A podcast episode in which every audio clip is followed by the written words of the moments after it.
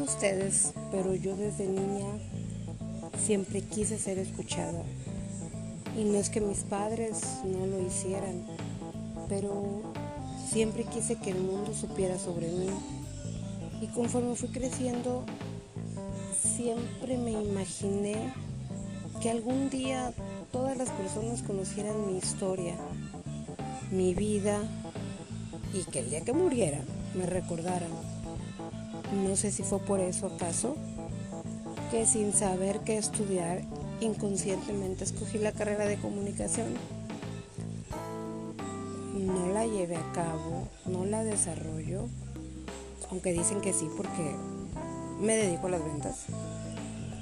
Em, y pues bueno, estoy aquí en este podcast, es algo nuevo para mí.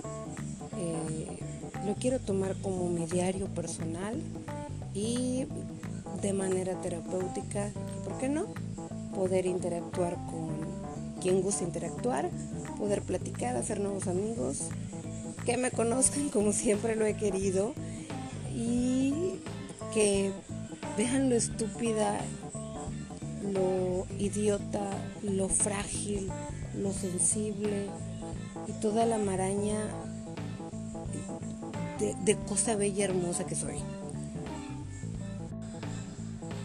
No sé, tal vez tengamos algo en común, tal vez del otro lado del mundo esté alguna gemela perdida, no sé.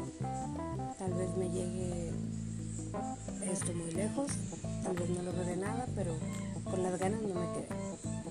Así que, pues este es mi primer audio y vamos a ver cómo va pintando la cosa.